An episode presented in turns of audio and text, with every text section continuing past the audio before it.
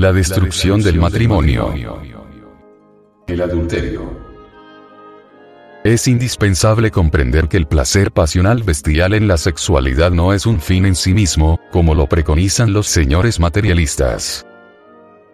Si ese placer fuese un fin en sí mismo, las relaciones extramatrimoniales fueran completamente aceptables, al igual que cualquier medio y modo personal de lograr ese placer. En verdad, las relaciones extramatrimoniales constituyen una violación y destrucción de los sentimientos amorosos del cónyuge y de los postulados espirituales, con las consecuencias lógicas de separaciones y divorcios. Realmente la unión sexual no es una relación carnal intrascendente, sino que es una profunda y vital actividad de íntima naturaleza entre el varón y la mujer.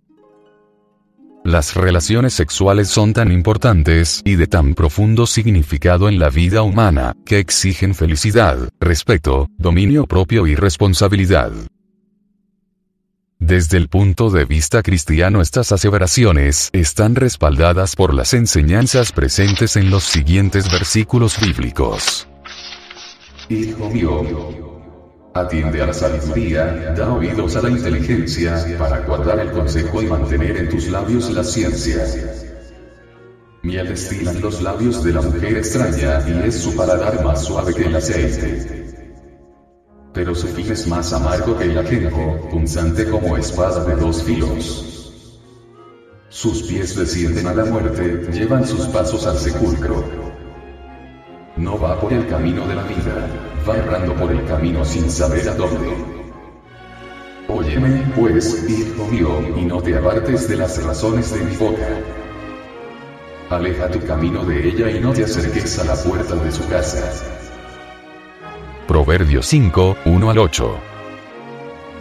Estos versículos nos proporcionan fuertes y severas advertencias a los varones de todas las edades con respecto al adulterio y a las promiscuas relaciones sexuales con diferentes mujeres, indicándonos claramente que cualquier expresión sexual fuera del matrimonio produce frutos amargos pues conduce a la destrucción de la unión matrimonial y de la vida misma, paralizando el desarrollo espiritual del ser humano, así que, ¿Para qué andar loco, hijo mío, tras la extraña y abrazar en tu seno a la mujer extranjera?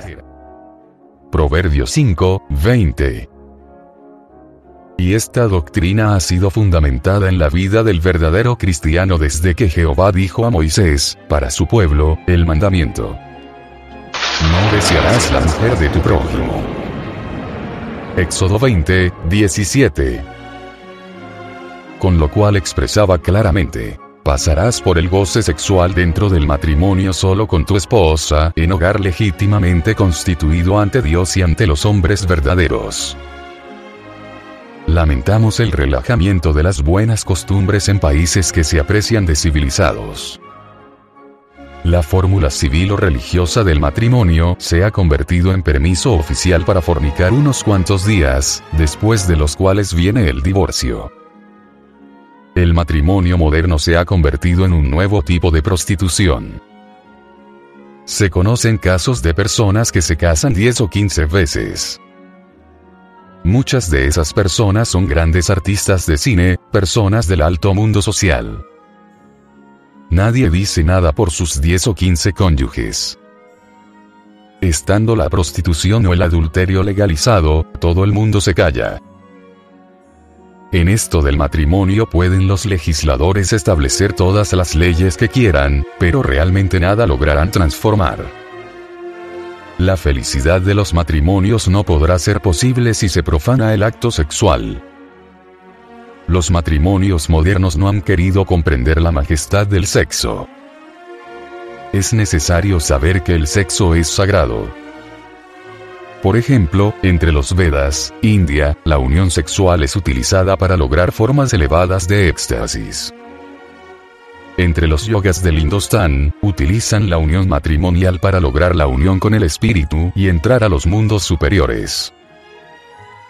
A ningún sabio del Oriente se le ocurre utilizar la unión sexual para satisfacer pasiones carnales.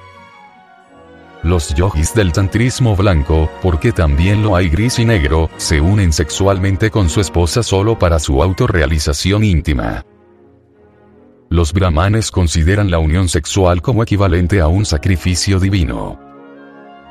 En el tantrismo budista se alcanza el nirvana por medio del sexo. Los yogis alcanzan el samadhi en el acto sexual sin derramar el enseminis. Las personas profanas, que no conocen sobre la increción hormonal, piensan que esta práctica es dañosa y puede traer congestión de la próstata y vesículas seminales. Este concepto es una solemne falsedad, pues, los gnósticos practican este acto sexual durante toda su vida y jamás han sufrido de la próstata, ni tampoco de las vesículas seminales. No hay duda de que los matrimonios podrán poner punto final a los divorcios con la práctica de la suprasexualidad. Así conservarán la dicha de la luna de miel durante toda la vida. Con este acto hay felicidad verdadera, la pareja sentirá cada vez más ganas de acariciarse y de realizar el acto sexual sin llegar jamás al cansancio y al aburrimiento. Con este acto sexual se acabarán los divorcios.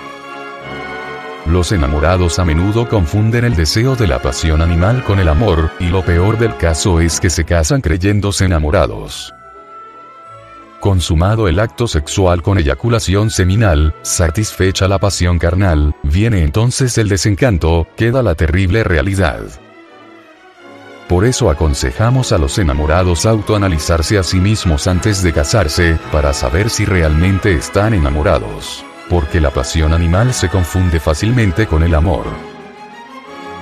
Caro oyente, es bueno que sepas, que el amor y el deseo animal son absolutamente incompatibles, opuestos. Aquel que verdaderamente está enamorado es capaz de dar hasta la última gota de sangre por el ser adorado. No confundas hombre enamorado, el amor con la pasión, porque si no estás enamorado te espera un triste destino, el adulterio. El adulterio es el resultado cruel de la falta de amor. La mujer verdaderamente enamorada preferiría la muerte antes que adulterar. El varón que adultera no está enamorado.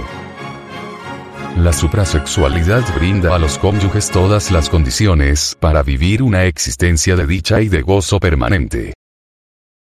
La suprasexualidad proporciona a la pareja cristiana todos los elementos para labrar en su hogar la salvación del alma y la conquista del Espíritu Divino.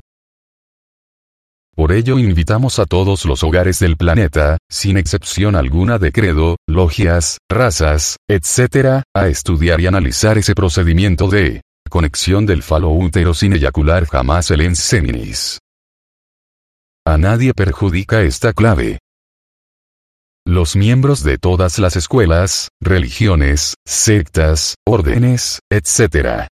Bien pueden ponerse de acuerdo sobre la base del matrimonio, que es practicar esta fórmula. Así se podrá fundar una civilización basada en el respeto al sexo y a la sexualidad. Necesitamos una nueva civilización cuyo fundamento sea una nueva sexualidad, y que ésta sea la suprasexualidad, como lo ordena la Biblia a través del Señor Jehová. El mundo entero está en crisis y solo cumpliendo las ordenanzas del Creador podemos salvarnos. Nosotros invitamos a todos los miembros de esta humanidad a estudiar cuál es el camino de la salvación que nos indica la palabra divina. Sería absurdo seguir esquivando y violando estos mandatos,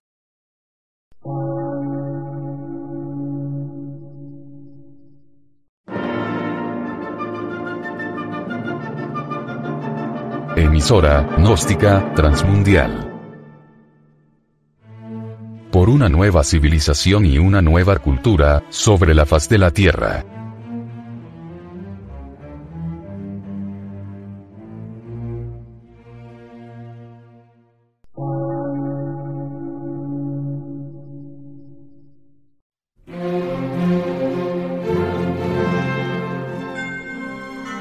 Medio de radiodifusión científico, artístico, místico y filosófico, de la Asociación Colombiana de Centros de Estudios Gnósticos, Antropológicos, Psicológicos y Culturales. A. C.